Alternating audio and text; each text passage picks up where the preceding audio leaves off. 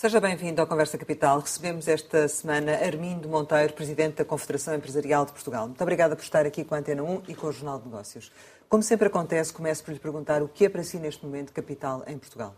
Olá, obrigado pelo convite. Aquilo que me parece efetivamente hoje eh, capital é unir os portugueses num desígnio comum. E esse desígnio só pode passar por criar mais riqueza para todos, para que hum, façamos de Portugal uh, um país um pouco mais próspero e deixamos de ser um dos mais pobres da Europa.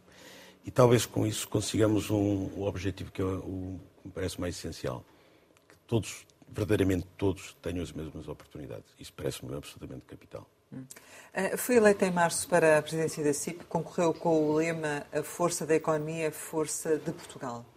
Acha que o governo já percebeu isto? É, efetivamente, parece-me que é uma, uma, uma verdade lá para Alice. A força da economia é efetivamente a força de Portugal. E nós vimos isso durante o tempo da pandemia. Se nós tivéssemos, fôssemos mais prósperos, se estivéssemos melhor preparados, com certeza não tínhamos morrido tanto, não tínhamos tido o sofrimento que todos passamos, as contingências que todos passamos. Portanto, se o governo não percebeu, era importante que perceba, até porque não, não estamos certos que tenhamos vivido nas nossas vidas a última das pandemias. E quando nos damos conta que estamos tão dependentes, nem máscaras havia, não havia álcool gel, já não falo dos equipamentos mais sofisticados, uh, os ventiladores.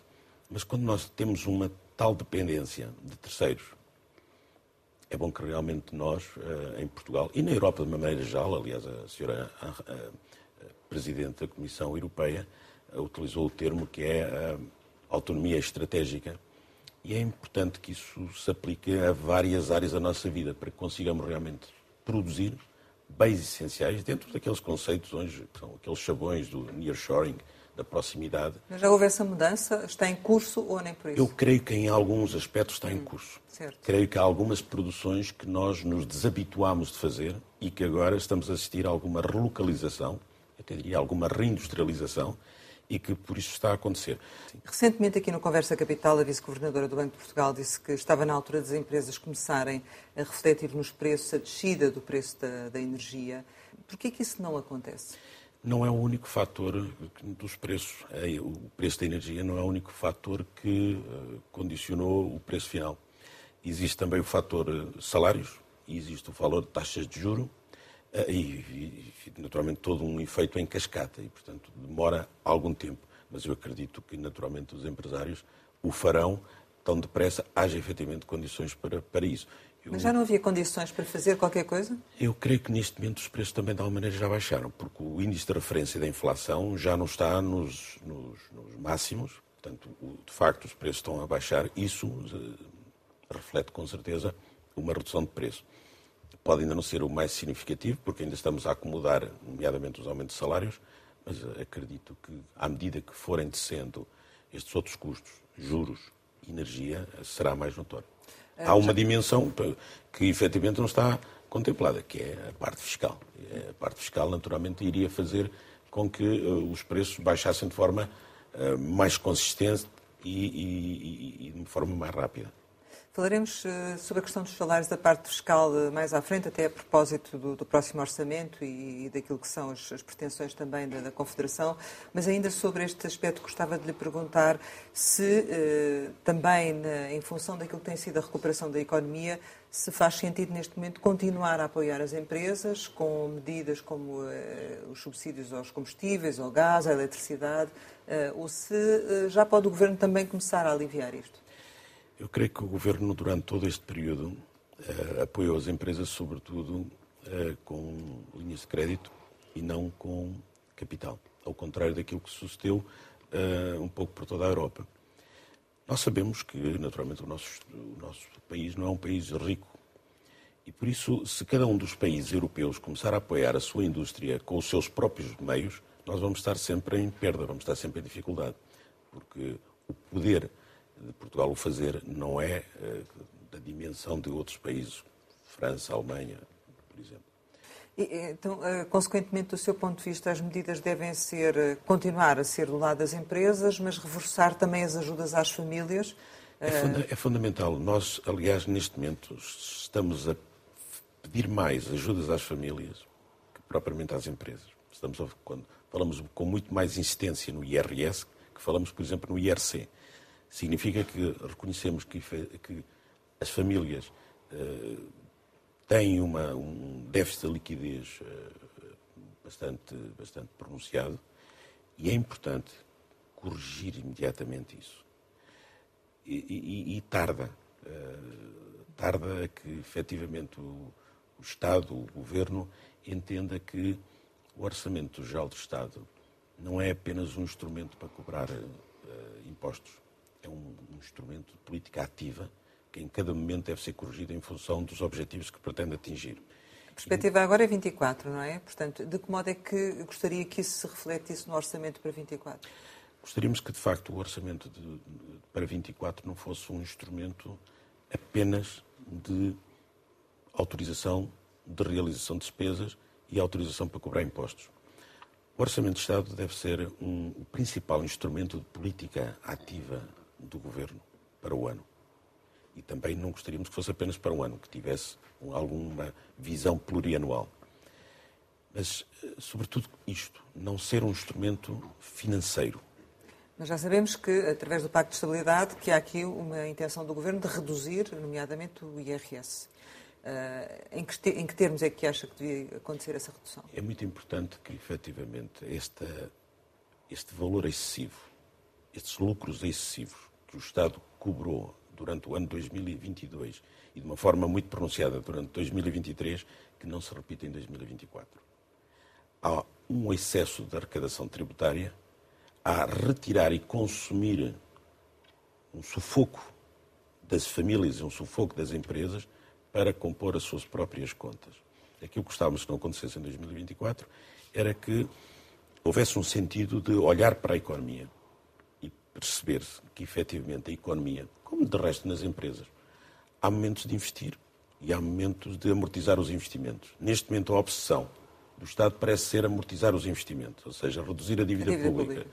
Quando nós saímos de uma pandemia, quando nós estamos num continente em guerra, provocou uh, aumentos de, de energia uh, violentíssimos, com as taxas de juro como estamos, achamos que efetivamente não é o momento de desinvestir da economia, não é o momento de amortizar as suas, as suas contas públicas, pagando as contas públicas.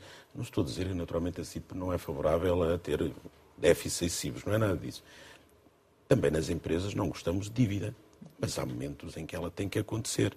E neste momento, em 2024, que não se faça aquilo que se fez em 2023, que é seguir de forma cega, diria, um objetivo que é um objetivo macroeconómico e não ter nenhuma visão sobre a microeconomia, isto é, sobre a realidade das famílias e a realidade das empresas. E isso, além de provocar uma desmotivação muito grande para novos investimentos, provoca naturalmente o empobrecimento das famílias, que não é fácil de recuperar. E aquilo que esperamos é que 2024 estimule o investimento, estimule a poupança e que permita que famílias e empresas tenham naturalmente uma liberdade económica que em 2023, fruto desta teimosia, não aconteceu. Mas com que medidas, por exemplo? Uma redução do IRS, de uma forma muito significativa. Não faz sentido que o IRS atua em Portugal mesmo a partir do salário mínimo. Não faz sentido. Não faz sentido que a partir de 2 mil euros se aplique uma taxa de 40, 45%. As taxas de 40% a 45% na Europa são para rendimentos cinco vezes superior a esse. Não faz sentido. Portanto, está a defender uma redução transversal do IRS. Uma redução transversal, naturalmente, com uma preocupação maior àqueles que são os rendimentos mais baixos. Porque se nós queremos, efetivamente, uma sociedade mais equilibrada, nós temos que realmente proteger os mais, aqueles que têm maiores fragilidades. E esses são, naturalmente, os que têm um rendimento mais baixo. Esta é uma preocupação muito clara que a, Confederação tem. Deixe-me só perguntar, de, uh, antes de, avançarmos para outras questões, isso significa também que, ao, dizer isso, que prevê que haja um crescimento da, da, economia de acordo com aquilo que está previsto? O Conselho das Finanças Públicas fala em 3%, por exemplo. Uh, e, portanto, vocês também partilham desta, desta opinião? E Apesar nos... de termos um, um decréscimo das exportações em alguns setores? Uh, em, em, vários setores. Em vários setores. Em vários setores. Nós não, não nos regozijamos com uh, um crescimento de 3%, porque estamos a partir de uma base muito baixa. Uhum. Portanto, nós tivemos um decréscimo e, portanto, uh, estatisticamente parece muito significativo, muito expressivo, mas não é, porque nós partimos de um valor de decréscimo. E como referiu, nosso PIB tem que ser analisado com muito cuidado, porque se não olharmos com muito cuidado, se não tirarmos algumas camadas, nós não conseguimos perceber que debaixo desses setores aparentemente eh, positivos, há outros que estão a decrescer. Concretizando, se nós retirarmos aquilo que é a evolução do turismo, nós verificamos que em termos de produção industrial, ela está a diminuir. Verificamos que em termos de volume de negócio está a diminuir. Verificamos que a margem está a diminuir. Verificamos que a compra de cimento está a diminuir. Tudo isto são indicadores. As exportações estão a diminuir. Portanto, é fácil ter aqui alguma maquilhagem do PIB. Eu não estou a dizer que é voluntária, é, é o que é. Nós, felizmente em Portugal, temos efetivamente uma capacidade de atração turística. É uma leitura diferente, boa. não é? É uma leitura diferente. Hum. Que para nós termos uma, uma, uma capacidade de atuar, nós precisamos de ter um, uma leitura muito realista. Ou seja, mas acredita nesse crescimento de 3% e acha que é possível em função do é comportamento é... das empresas é... ou só em função do turismo? Pois, exatamente esse o ponto. É que gostaria que efetivamente ele fosse muito homogéneo a todos os setores e que não fosse apenas por via do turismo. Fantástico que o turismo esteja a crescer, mas é preciso crescer também nas outras, nos outros setores e isso, infelizmente, não está a acontecer com essa mas, expressão. Mas há algum fator que neste momento esteja a influenciar eh, concretamente a questão das exportações nesses setores que não estão a conseguir ou não? Tem a ver com preço, tem a ver sobretudo com preço, ou seja, hum, ainda que as empresas não estejam a refletir no, no, no preço final todos estes aumentos nos custos eh, dos fatores de produção, é natural que perdemos alguma competitividade. E por isso precisamos de conseguir construir aqui um mix de preços que não nos deixe fora desta competitividade. Acredito que, por via fiscal, por via da redução de eh, taxa de juro, custos de energia, nós consigamos fazer aquilo que até agora tem sido bastante penalizado na balança eh, primária e na balança comercial. Quando tomou posse eh, a 12 de abril, assumiu o compromisso de apresentar um pacto com metas, objetivos e prazos estabelecidos. Esse pacto ia ser discutido primeiro com os sindicatos, depois com o Governo e apresentado em 30 dias. Mas já estamos em julho e ainda não se sabe nada do, do pacto. O que é que aconteceu? Foi efetivamente apresentado não em 30, mas em 20. Tivemos uma resposta diferente, conforme as centrais sindicais que abordámos e neste momento posso dizer com alguma satisfação que eu diria que estamos em 90% já de acordo com quanto a esse pacto e torná-lo-emos público tão depressa consigamos convergir nele. Está a negociar com o GT, mas também com a CGTP? Procuramos naturalmente negociar com as duas centrais sindicais. Infelizmente não foi possível continuar essa negociação com ambas as sindicais, eh, eh, com ambas as centrais sindicais, porque uma retirou-se uh, de uma forma muito eh, cordial, como naturalmente não podia deixar de ser entre parceiros sociais, mas entendeu não prosseguir as notícias. A CGTP. É correto, CGTP. Em contrapartida, com a, a UGT, naturalmente temos tido um diálogo muito profícuo, não digo fácil, porque não é fácil, nós estamos a, naturalmente com objetivos que não são objetivos totalmente coincidentes, mas acredito que a negociação é, é isso mesmo. A negociação entre parceiros sociais é encontrar um equilíbrio que não seja um equilíbrio, um equilíbrio nem inócuo, eu diria até nem iníquo para nenhuma das partes. Então e as outras confederações? Por que é que não foram chamadas para este pacto? Eh, este é um pacto, de facto, da Confederação Empresarial de Portugal. Este é um pacto que, que nós entendemos. Nós representamos uh, eh, 1,8 milhões de trabalhadores, as empresas. Nós temos, do, do PIB privado, nós devemos andar na ordem dos 70% do PIB privado. Portanto, achamos que uh, temos alguma presença em todos os setores de atividade para poder ser um pacto transversal, seja na área do comércio, seja na área dos serviços, seja na área da indústria, que as confederações têm de facto a sua vida própria. Ou seja, as confederações só se juntam para efeitos do Orçamento Geral do Estado. E, portanto, tem uma vida própria, não, não é apenas a CIP que está neste momento a, a tomar iniciativas. Se for ver, todas as outras confederações têm elas próprias o seu roadmap e têm elas Esta é ligeiramente diferente, porque envolve o diálogo com um sindicato, não é? E, portanto, eh, normalmente eh, estamos habituados a ver este tipo de conversação mais ao nível da concertação, propriamente, e, e com as outras confederações. Daí a questão, não é? Certo. Eh, Acreditamos que o que estamos a fazer não é habitual fazermos isto, que é nunca houve em Portugal um pacto social. É estranho, mas nunca houve um pacto social em Portugal. E normalmente os pactos sociais que existem são sempre sob a tutela do Estado.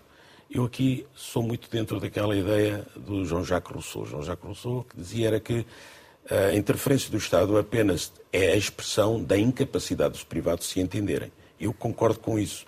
Se nós, organizações eh, patronais e organizações sindicais, nos conseguirmos entender, porque somos nós que vivemos nas empresas, seria, será seguramente mais fácil apresentar ao país um acordo que não é apenas um, um pacto sobre o trabalho. Há várias dimensões neste acordo que extravasam a relação do trabalho. Pode-nos dar um exemplo de alguma medida que já esteja acertada com o GT? Posso lhe dar uma que tem a ver com o IVA dos alimentos, que é uma bizarria completa que suceda assim. Aquilo que, que achamos é que uh, os impostos devem servir numa lógica redistributiva para transferir rendimentos de onde há mais para onde fazem falta. Então, sendo assim, por que é que nós estamos a penalizar em termos de IVA? Mas agora temos o IVA zero, não é? Mas IVA, em termos de IVA, como é que nós estamos a penalizar pessoas, porventura, de menor rendimento, que se deslocam ao hipermercado, compram uma refeição preparada ou pré-preparada, pagam IVA a 23%. E se forem ao restaurante, se tiverem capacidade para ir ao restaurante, pagam 13%. Ou seja, nós estamos a penalizar com a taxa máxima do IVA bens absolutamente essenciais. Tem uma revisão das taxas de IVA que pretende? Sim, naturalmente, porque, mas, mas bens essenciais que nós estamos a dizer, as bolachas, os, os cereais do pequeno almoço, pagar 23%. Qual é a razão de pagar 23%? Espanha, Itália, Bélgica, Alemanha, França, Reino Unido, estas taxas variam entre 4% e 5%. Se nós falarmos em frutas e legumes, se estiverem embalados, pagam 23%. Não faz sentido. Se nós uh, falarmos um bem, para todos entendermos, salsichas, tem 23%. Em Espanha tem 5,5%. Em Itália tem 4%.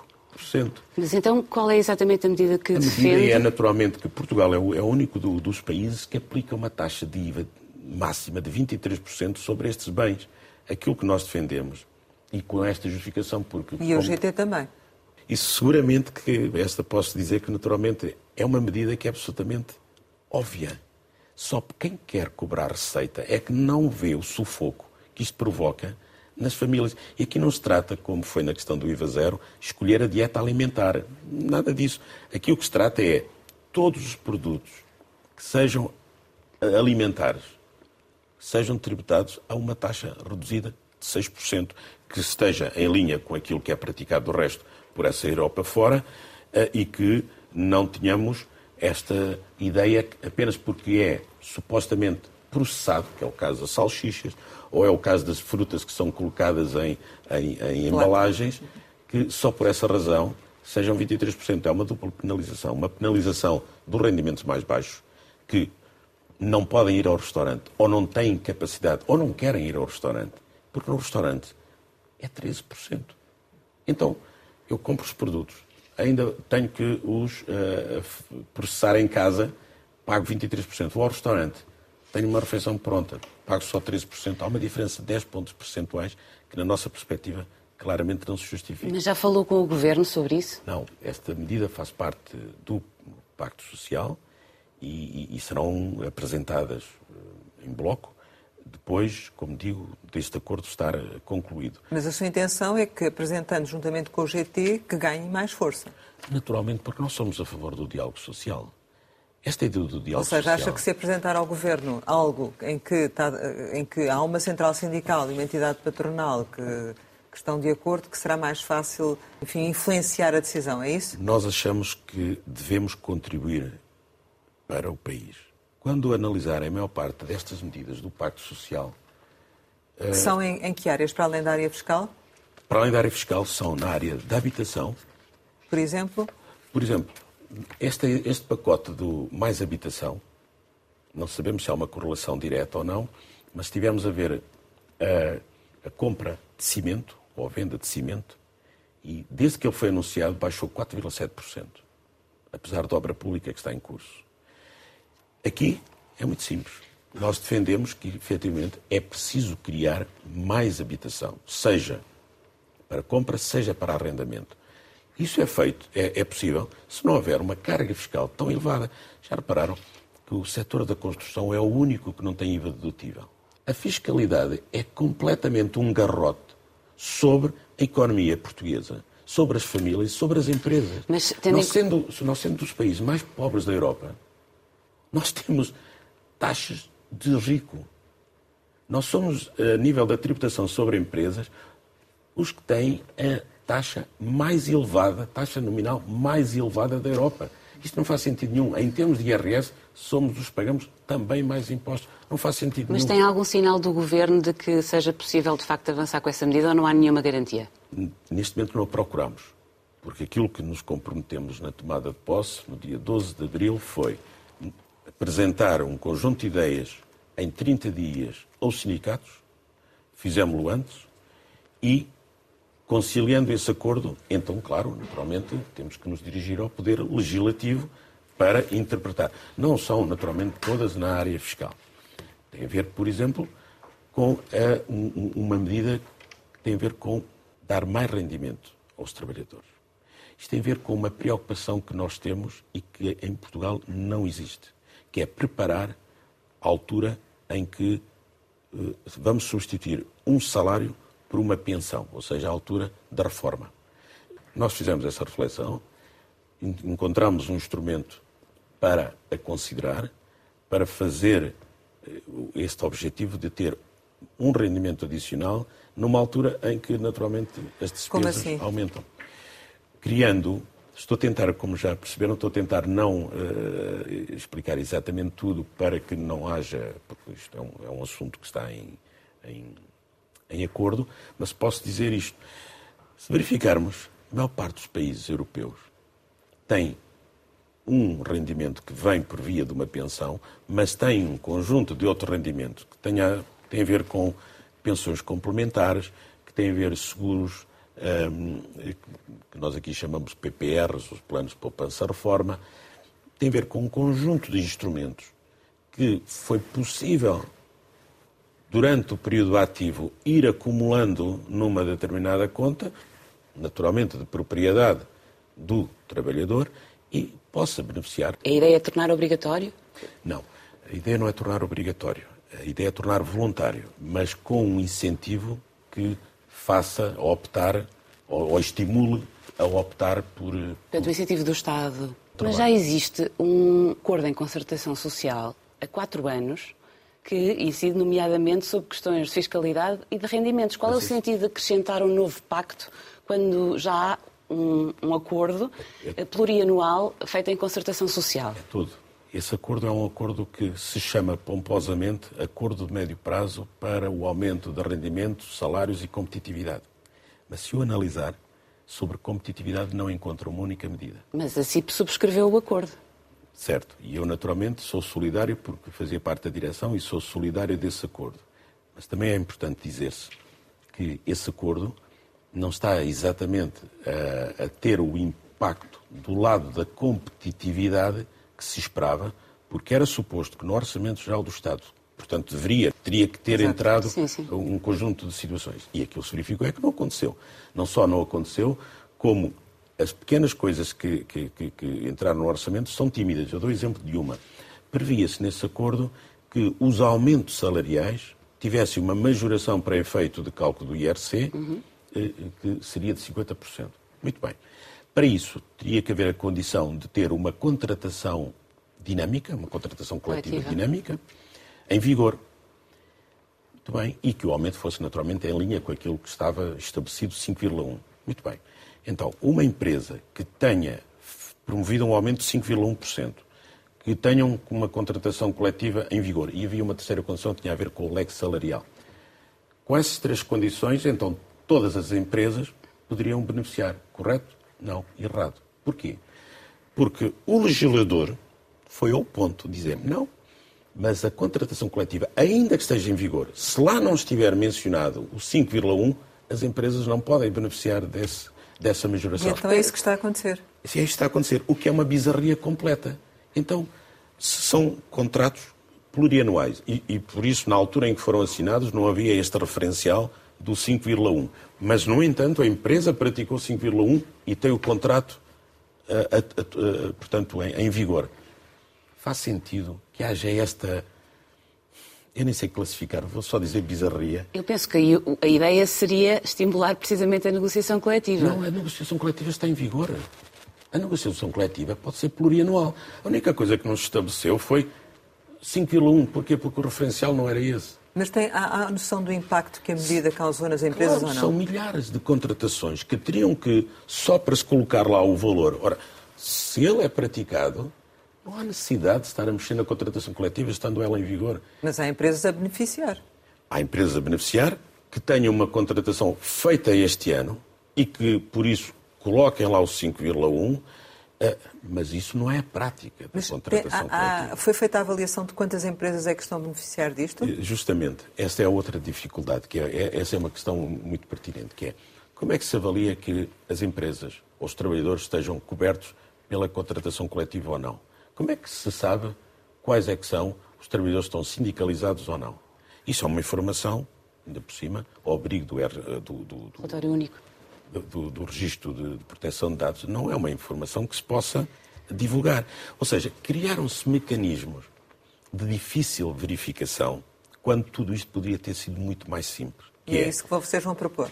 Vamos propor claramente uma uma, uma, uma, melhoria e uma simplificação deste processo e acabar com outra questão que também é uma bizarria.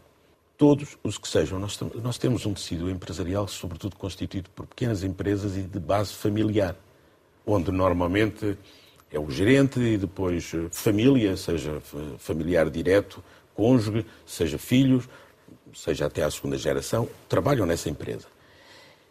Este regulamento que foi criado para efeito de utilização dessa majoração para efeitos de IRC proíbe qualquer relação familiar com um membro de um órgão social ou acionista, que é o mesmo dizer, o dono da empresa, que possa beneficiar dessa medida. Pergunta-se, então, esses, os tais familiares que pagam IRS, pagam segurança social, são válidos para uma coisa, não são válidos para para fazer, ter um benefício à empresa, um supermercado que estejam três pessoas da mesma família a trabalhar, nenhum pode beneficiar desta majoração. Qual é o sentido? Qual é o sentido que estamos a dar? Que incentivo é que estamos a querer para que estes aumentos aconteçam em?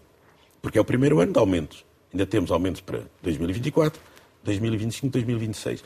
E aquilo que achamos é que se está a perder uma oportunidade para estimular as empresas a pensar concretizar o acordo. Então, então é terá sido uma minoria de empresas a beneficiar deste, destes valores? Foi claramente uma minoria de empresas, ou seja, elas cumpriram, as empresas cumpriram, se assim não fosse, não estaríamos com indicadores superiores a 8% de aumento salarial, portanto, verifica-se que as empresas cumpriram na parte que lhes competia de aumento salarial, mas quando apresentarem agora a declaração no final do exercício, vão verificar que não podem utilizar uma medida que estavam a contar. Mas ainda podem negociar uh, contratos coletivos ou ser abrangidas por portarias de extensão. O Governo garantiu Mas, que, que, que, estaria, que estariam incluídas essas empresas. E também lhe deu parcialmente razão na questão do detalhe da negociação coletiva. O Governo, na última reunião de concertação social, já admitiu corrigir aquilo que propõe no próximo orçamento. próximo orçamento. Mas 2023, as empresas vão sentir-se um bocadinho desiludidas.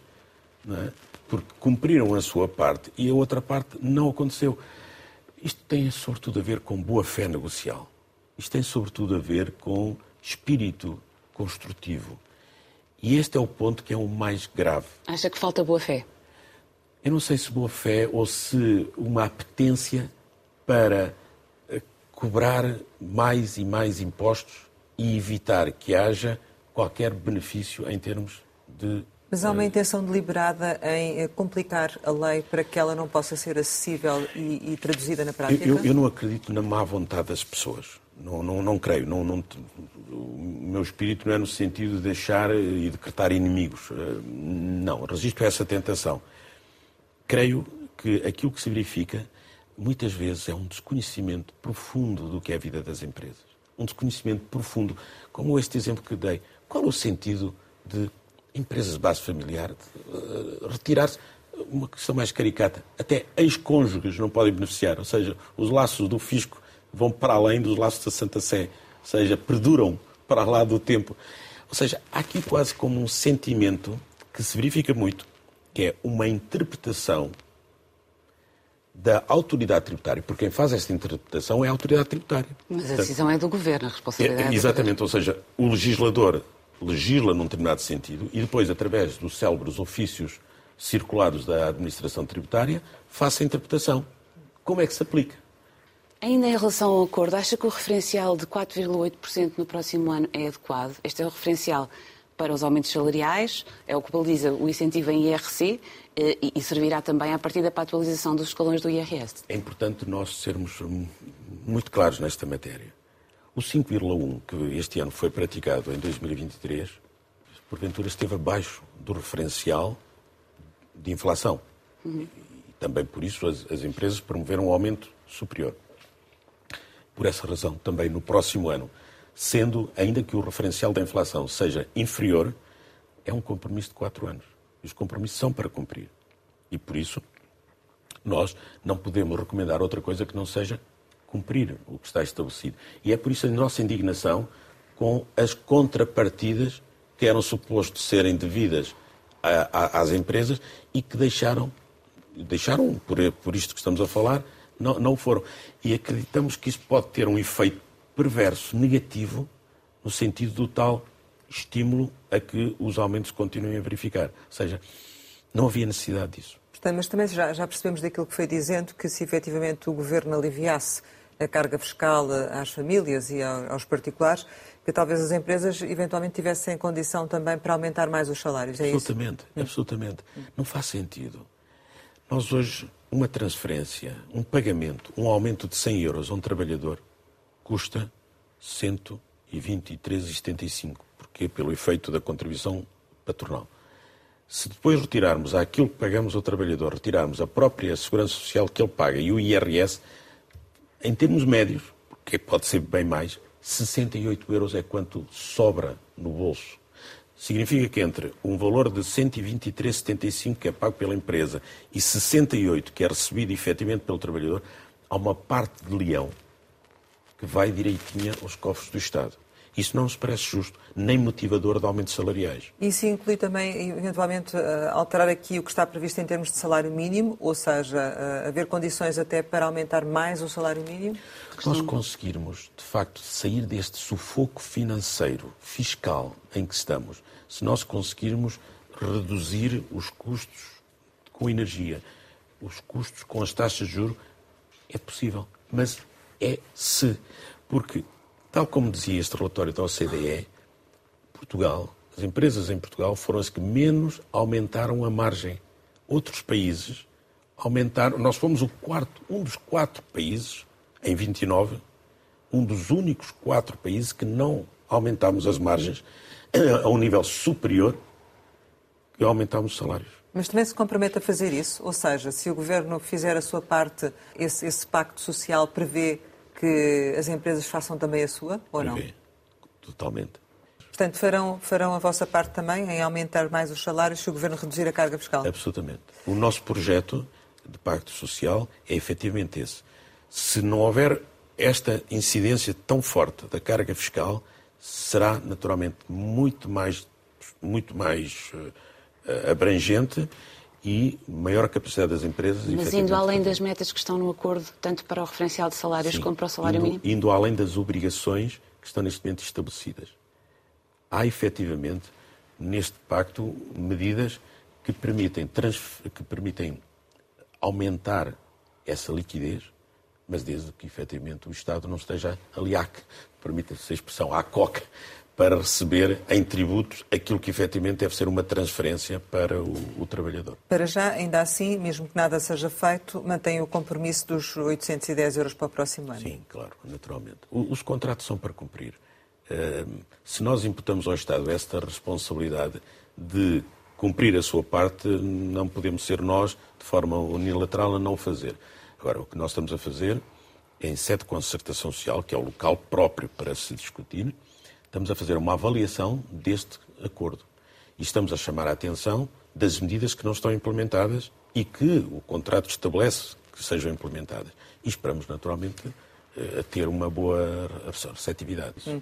Eh, relativamente, estamos praticamente a chegar ao final, queria lhe perguntar uh, sobre o, o, PRR e voltando aqui um pouco àquilo que foi o início da, da nossa conversa, uh, se ele não poderá ou não está a ser realmente um, uma lefada de, de, oportunidade para as empresas em Portugal? O PRR tem cinco pecados capitais, sendo que um é o pecado original. O pecado original foi logo quando se estabeleceu que um terço do PRR Entenda-se, o PRR é um programa para a resiliência da economia das empresas. É isso que está a ser feito por toda a Europa. É um instrumento para que as empresas resistam, melhorem, se transformem. Nós, em Portugal, com a nossa particularidade, que foi pegarmos em dois terços disso e transformarmos em investimento público o que não foi feito. Portanto, aquilo que não foi feito em termos de investimento público, vem agora este cheque de Bruxelas, que não é dinheiro gratuito e é utilizado para o investimento do Estado. Mas o comboio está em marcha. O comboio agora, está em marcha. Questão, é... Os pecados capitais já eram, não é? Portanto, é, mas agora há, com o comboio há... em marcha, o que é que se passa? Há um que é o dinheiro que continua a não, a não chegar às empresas. E esse é o segundo uh, pecado capital. O primeiro foi apenas de um terço e o segundo é que apenas à data que estamos a falar, ou, ou data de ontem, nós, até ao momento chegou à empresa, à empresa não, à economia nacional 13%. 13%. O terceiro pecado é que às empresas apenas chegaram desses 16,4 mil milhões de subsídios, mais 14,2 milhões de empréstimos, portanto, um bolo global de 30 mil milhões, chegaram à empresa 523 milhões de euros. Mas vão chegar, ou não? Não, mas até o momento que estamos a falar, 523 milhões. Ou seja, e... temos um problema de execução. Temos um problema de execução. E este número, este último número, que é um número, isto corresponde a 3%. Como é que se pretende? O PRR tem três eixos. Tem a ver, naturalmente, com a transição climática, a transição digital, mas o eixo mais importante era a resiliência. Ora, a resiliência era suposto, pós-pandemia, é precisamente nessa altura que é necessário. Não está a chegar, então vai chegar quando? Quando a vida estiver à espera da morte, é nessa altura que vai chegar. Portanto, o timing em que chega não é uma variável de menos importância, é uma variável fundamental. Mas dou-lhe um número que, que, que, que, também surpreende: é que nem com o dinheiro dos outros o Estado é bom pagador. Porque o Estado já aprovou até o momento 13.362 milhões. A União Europeia já transferiu para Portugal 5.142 mil milhões de euros. Sabem quanto é que já pagou até o momento? 2 milhões e 95. Ou seja, então já recebeu 5 mil milhões e ainda só pagou 2 mil milhões. Isto é 41%. Portanto, até no, com o dinheiro dos outros, retém porquê? Porque estão em, em trânsito ou nem se sabe, estão em trânsito 25% e 34% nem sabem onde é que estão. Portanto, é contra tudo isto que nós protestamos. Um instrumento foi criado para a resiliência das empresas, para que são a base da economia, e efetivamente esse dinheiro não chega, não está a chegar às não está empresas, a chegar às não empresas, está a chegar à economia. Não está a chegar à economia e, portanto, na parte da resiliência, se calhar quando chegar já não é necessário, e, sobretudo, este sentimento, que é um sentimento de 3%, ou seja, as nossas empresas têm que ganhar resiliência desse grande pacote com 3,10%, 3,1%. Não nos parece, sinceramente, que é um estímulo a quem, em Portugal, tem que se transformar e tantas transformações que as empresas têm que fazer. A digital, a energética e toda esta relação laboral que tem que acontecer nas empresas, sofisticação de negócios, subida na cadeia de valor, tantas transformações. Que Como é que explica estes seus números? Que justificação? Eu só posso entender isto de uma maneira em que há demasiada política na economia. Hoje em Portugal há demasiada política na economia. Hoje nós temos uma presença de um Estado, que é um Estado omnipresente, omnipotente, que tudo sequestra dentro da economia. Em muitos casos, é o principal empregador, é o principal comprador, e isso não permite, naturalmente, uma economia livre. É uma economia que está condicionada àquilo que é a vontade do Estado.